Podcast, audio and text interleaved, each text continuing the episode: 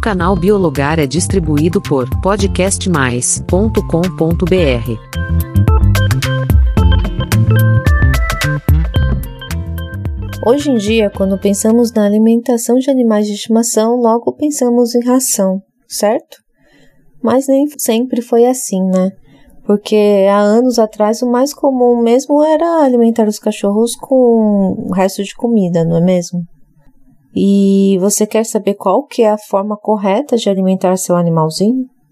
Então, seja muito bem-vindo ao Biologar.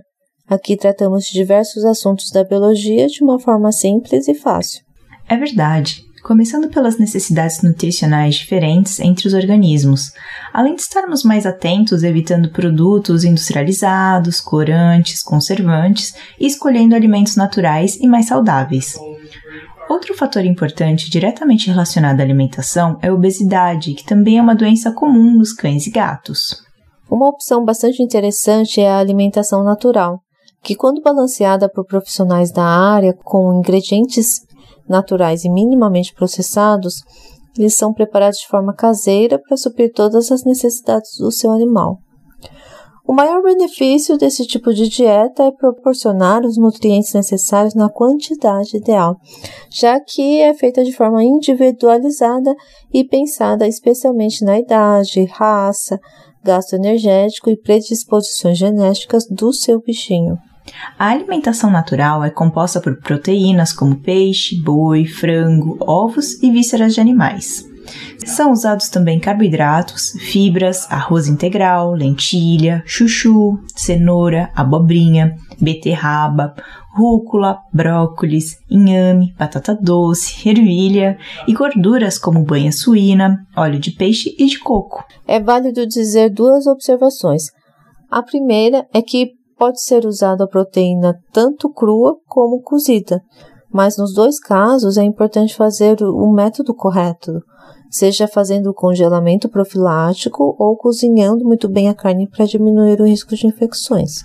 A segunda observação é que alguns alimentos não devem ser ofertados ao seu animal, dentre eles nozes, castanhas, chocolate, cebola, leite, pão, uva, frutas cítricas, abacate e café. Isso porque eles podem causar alergias, dores de barriga, vômitos e mal-estar no geral outros por serem tóxicos ou de difícil digestão. No geral, os animais adoram frutas, legumes ou verduras, e isso é ótimo porque são alimentos ricos em nutrientes, além de ajudar na limpeza dos dentes. Só lembre de higienizá-los bem, separar sementes das folhas e se atentar ao cozimento, porque alguns legumes, como a batata, precisa ser oferecida cozida porque ela possui substâncias tóxicas para o seu animalzinho. Os cães e gatos também adoram frutas, mas atenção que nem todas podem ser oferecidas a eles. Abacate e uva podem ser tóxicas. Evite frutas cítricas como laranja e abacaxi, que podem agredir o estômago dos animais. Outro detalhe importante é lavar e retirar todos os caroços e sementes para evitar engasgos e machucados no intestino do animal. O caroço da maçã, por exemplo, além de oferecer esses riscos, é bastante venenoso para eles.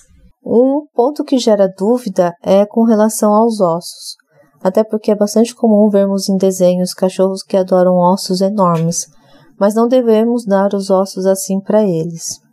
Na verdade, caso seja importante ofertar ossos ao cachorro, o recomendado ainda é dá-lo triturado para evitar engasgos e até perfuração de órgãos internos.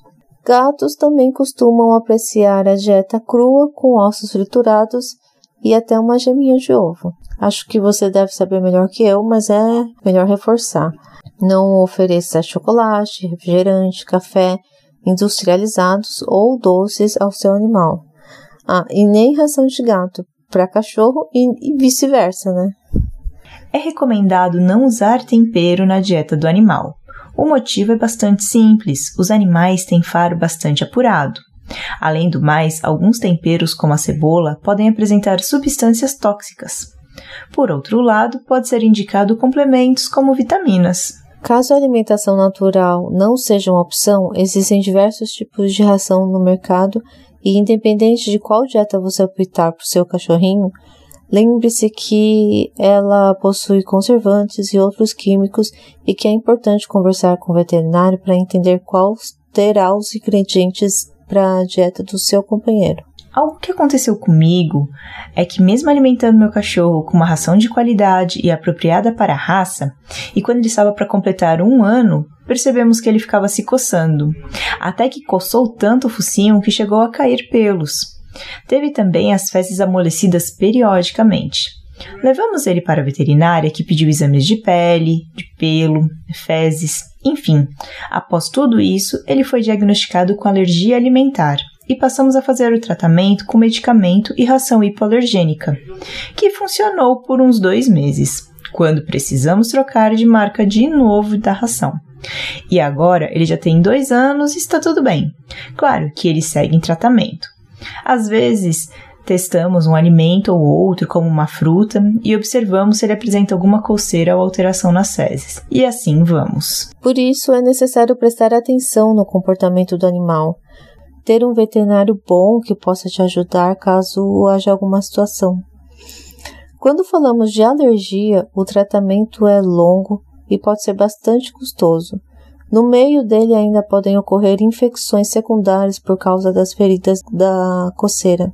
Mas com insistência e paciência é possível mantê-la controlada para a qualidade de vida do seu pet. E aí, seu animalzinho está bem alimentado? Conte para nós através da plataforma do Podcast Mais e nos siga no perfil arroba biologaroficial. Até a próxima!